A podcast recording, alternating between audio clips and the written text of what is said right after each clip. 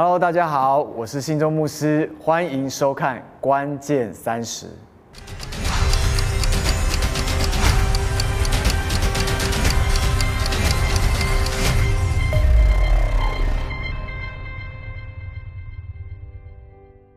在诗篇的里面，大卫有一首非常非常重要，也是经典的一句话。他说到：“求你指教我们，怎么数算自己的日子。”你知道“数算”这两个字呢，其实是非常重要的。如果我们没有好好的去思考，或者我们没有好好去回顾，我们没有好好的检讨或者是评估，就好像我们其实是没有数算日子的。而最重要的，神为什么要我们数算日子呢？因为要我们带着感恩的心。当我们回头看的时候，我们的路径都是滴满脂油的。每当我们数算的日子的时候，我们就真知道这个日子里面只要有神在，那么我们就充满了能力。所以要大卫跟神祷告说：“神啊，教导我，指导我，怎么样来数算日子。”好叫我们能够得着智慧的心。原来智慧不是聪明，也不是知识。智慧需要我们在数算的里面直接的连接于神，而从神那边领受智慧。这就是大卫的祷告。大卫深深的体会到神怎么样对他说话，以至于他能够活出他生命的最大值。同样的农夫，如果一个农夫他要是不清楚认识他要种植的种子，到底是在什么季节里面会成长呢？或者是应该要在什么样的季节里面来收割呢？即使他是一个非常努力的农夫，他不断的去松土，他不断的去播种，不管他怎么样施肥，只要季节不对，那么种子就不会长大了。所以，农夫需要知道他种的是什么，跟他收割的季节什么，这样他的松土跟这样的一个浇灌才会是带来果效的。同样，我们这位永恒的神，他却在这个地球上面呢，他创造了时间，而且是一个线性的时间，而且他定下什么呢？定下每一年有节期，每一年有特别的日子。所以圣经上面有句话说：“这是耶和华所定的日子，我们在其中要欢喜快乐。”所以我们要清楚知道，到底哪些日子是耶和华所定的日子，我们要过什么样的日子，我们才知才能够知道这个日子所代表的是什么，而我们才在其中能够欢喜快乐。你知道有很多人呐，他忙到天昏地暗的，他甚至连今天是星期几都不知道。甚至现在要过什么节日都不知道。其实我常常也是这样的，所以我不知道你有没有过在这样的生活里面呢？但还好一件事情就是，我永远记得我太太的生日，我记得我孩子们的生日，而且一定要记得我的结婚纪念日。所以呢，如果你一直忙，一直忙，一直忙，忙到你都忘记了这一切最重要的日子的时候，我告诉你，你的生活会很难过的。OK，所以呢，我们发现。在神的日子的里面，他把每一天的开始不是定在眼睛张开来醒过来的时刻，他把一天的开始呢定在晚上六点钟，所有的人都下工放学回到家里面，你知道家人在一起吃饭、一起休息、一起聊天，那是一个很大很大的 refreshment，那是一个很大很大的更新。而神要一天的开始，是在家庭彼此相爱的更新里面开始的。同样的，一个礼拜，他要定了安息日。你知道安息日其实是在礼拜五的晚上六点钟开始的。当整个礼拜的工作都做完了，大家都努力摆上自己该摆上的，同样的回到家里面，一起吃饭，一起聊天。而且安息日还有一个很重要的一个一个一个呃目的，就是丈夫要对妻子说赞美的话，要告诉妻子，你在家里面，你所做的这一切，你所为我的着想，你真的如同珍珠一样啊！你真的是宝贝啊！你真的是有才德的妇人呐！你所做的这一切，使得我在外面的工作是能够同样的产生果效的。所以你知道，在安息日的里面，父母亲同时间也对孩子说话，在那个安静休息、吃饭的过程的里面，他们肯定孩子所做的，他们跟孩子有很多的对谈。而且最重要的是，他们不断引导孩子说出他们的想法。所以犹太人为什么能够这么有独立思考的能力？是因为他们常常在一个家人的连结关系的里面，互相挑战彼此的想法。而且在这个想法的里面呢，一定要说出你为什么这样想。所以我看见了安息日的立定，是让家庭能够在一起，在安息。休息的里面重新得力，而且思考，知道这一个礼拜神在我们生命当中所做的。同样，我们再来看看神的日子里面讲到一年的时候，知道一年的开始，我们通常都认为是一月开始，对吗？但是在希伯来历，一年的开始却是在九月中或九月底的时候，也就是秋天开始的时候。我们常常知道秋要藏，意思就是呢，要把所有我们所种的东西收割完之后呢，要藏到我们的仓库里面。所以，当做一个收藏的动作，代表着我们也在数算过去这一年神摆在我们生命当中一切的丰盛。所以，我们在数算我们收割了多少的稻米。我们收割了多少的我们种的果实？而在这个收藏的过程里面，神说什么？当一年的开始是你要点算恩典的时候，不是急着工作的时候，反而是收割，来看看神在我们生命当中所摆下一切恩典的时刻。所以呢，秋天开始点算完，就是要休息了。所以发现一件事情，原来神所定义的一年的开始，竟然是从休息开始的。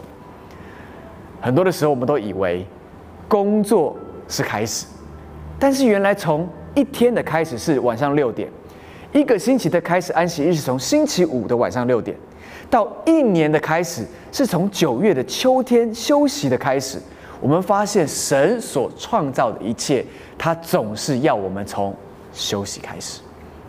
所以，我们看见一个 baby，他不只是在妈妈的肚子里面要怀胎十个月，十个月是非常长的时间，但是也因为有十个月这样的一个保护的时期，使得一个婴孩从一个受精卵，它慢慢的长大，他的神经开始连接，他的器官开始长出来，他的所有的肢体成型，它是需要一个很长很长的时间，是需要父母亲。用营养来喂养他，需要用父母亲在十个月的里面对他说话，告诉他他的被造何其的可畏，就是要在花这么长的时间里面把一个婴孩诞生出来。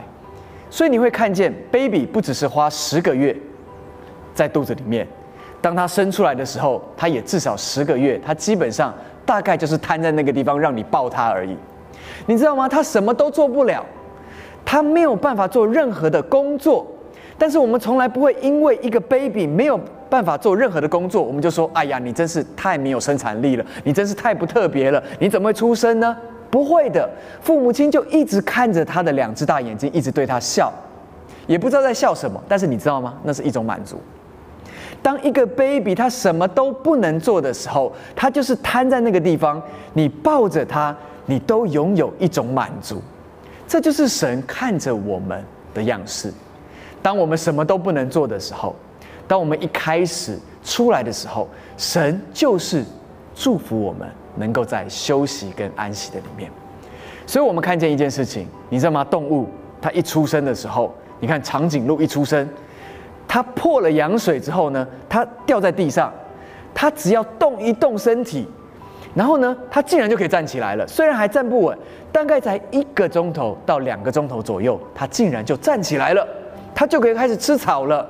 你知道吗？动物它是可以马上就开始工作的，但是人类却不是这样的。人类需要被细心的照顾，所以我们看见神在创世纪一开始，他祝福人，他告诉人你要安息，你要休息。他祝福人说什么呢？你要生养众多，遍满地面，而且这个时候才治理这地。所以先有祝福，先有休息，才有治理。所以当时候的人，他是能够充满治理这地的权柄跟能力的。我们发现一件事情，今天的科学家告诉我们，现代的人呐，大脑的容量。只开发了百分之七到百分之十，但是你可以想象，当时候神对亚当跟夏娃祝福了之后，告诉他们要生养众多，遍满地面，并且要治理这地的时候，那个时候是百分之百的脑容量，所以那个百分之百的脑容量没有受到罪的玷污，那个百分之百的脑容量，以至于他充满着自信，他知道他有权柄。他可以治理这地，他绝对不是带着那个微小的能力，却要去治理大地的。他是带着百分之百完全的能力，以至于神说：“你可以治理天上的飞鸟，地上的走兽，甚至是海里的鱼。”我常常在想，今天要我们去治理海里的鱼，我都还在想，那你需要给我器材，要给我潜水艇，我要潜到水里面去，才可能知道里面有哪些生物。但是当时候的人类，当他听到神对他的祝福的时候，他里面一点怀疑都没有，因为他百分之百的脑容量是被开发的，他百分之百的潜力是相信自己可以的，他百分之百是按照神的形象所造的。所以呢，他进入到治理的能力里面，是在休息、安息的里面来治理的。难怪圣经上面说：“你们要安静，你们要休息，知道我是神。”所以休息，在一个天国文化里面是非常重要的东西。若是我们不知道怎么休息，我们可能会过得不知道今天到底是什么样日子，以至于我们错失了非常重要要能够爱我们周围人的关键时刻。所以，亲爱的弟兄姐妹，我们不要因着罪，以至于进到咒诅。圣经在旧约里面有讲到，因着罪进到咒诅，就是汗流满面。才能够糊口，汗流满面才可以糊口。你知道，你种地的时候，你种到一个程度，你流了满身都是大汗，然后呢，你感觉到好累，那好累了之后呢，只能让你糊口而已。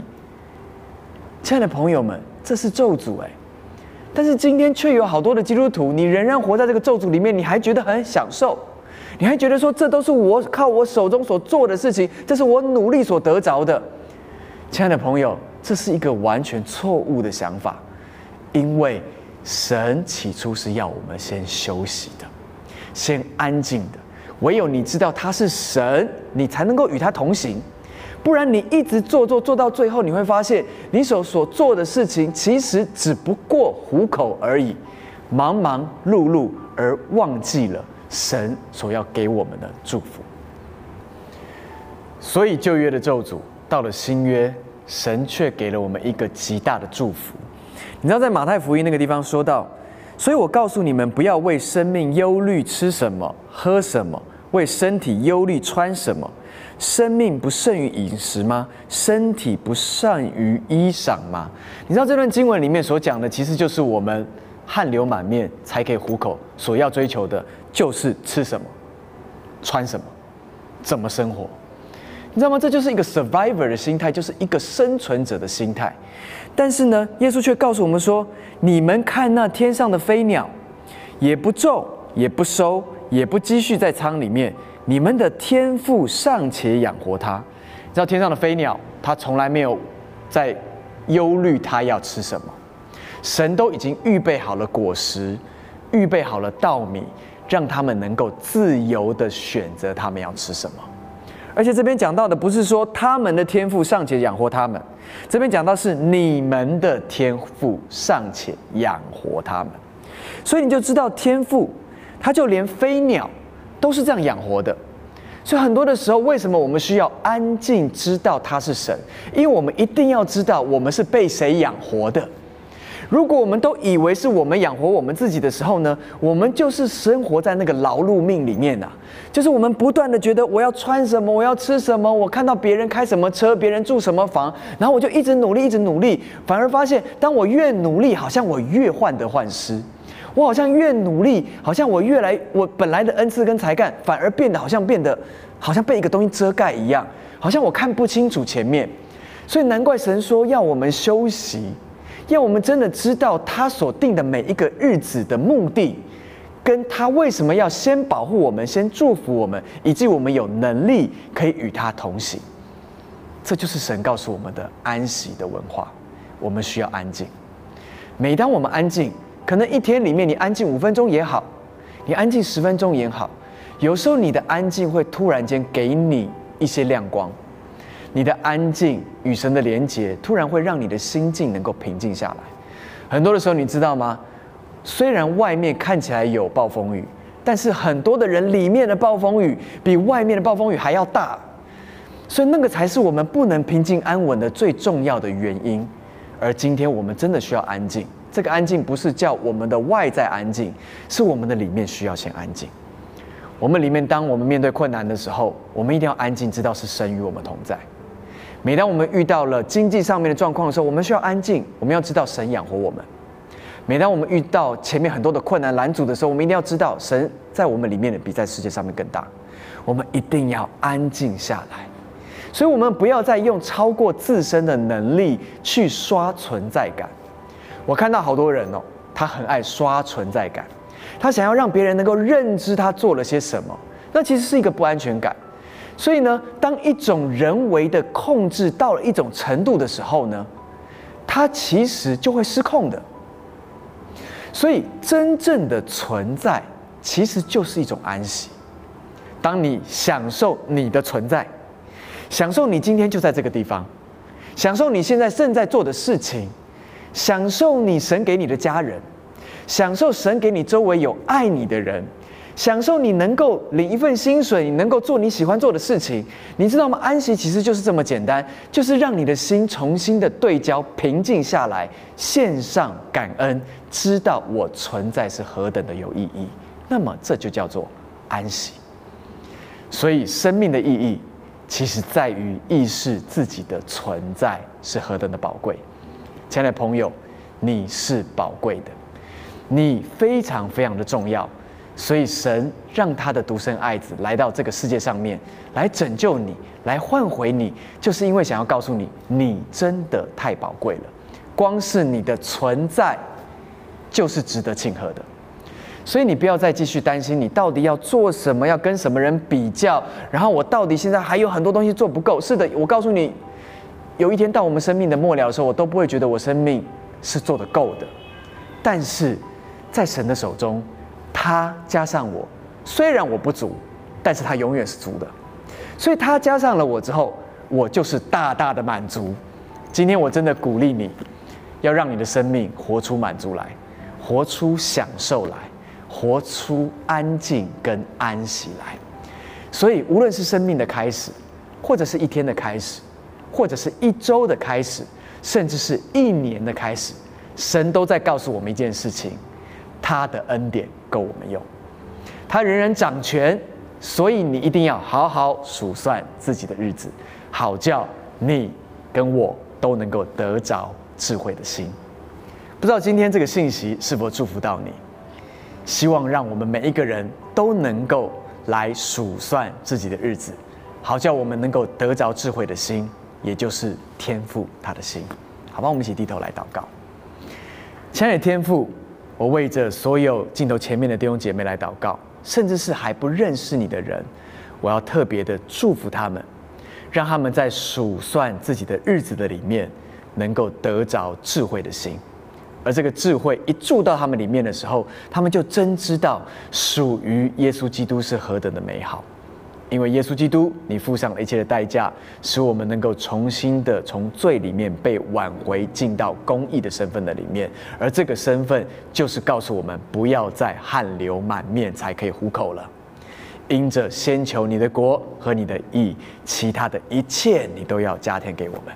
主，谢谢你，因此求你祝福每一位人的心，能够安息，能够安静，知道你是神，知道你创造我们的意义不是要我们忙忙忙或者做到死，你的目的是要我们能够享受安静，以至于发挥出我们最大的潜能来，看到我们自己是重要的，以至于能够把我们的光照在人的前面。主，谢谢你，祝福每一位。领受这篇信息的人都能够在他们的生命的里面找到你这位盼望，并且得着智慧的心。听我们这样的祷告，是奉靠主耶稣基督的名求，阿门。希望这篇信息祝福到你。如果你喜欢我们的信息，请你按赞，并且订阅我们，而且呢，打开小铃铛，好叫我们每一篇信息都能够通知你，使你再一次蒙祝福。下个礼拜见，关键三十。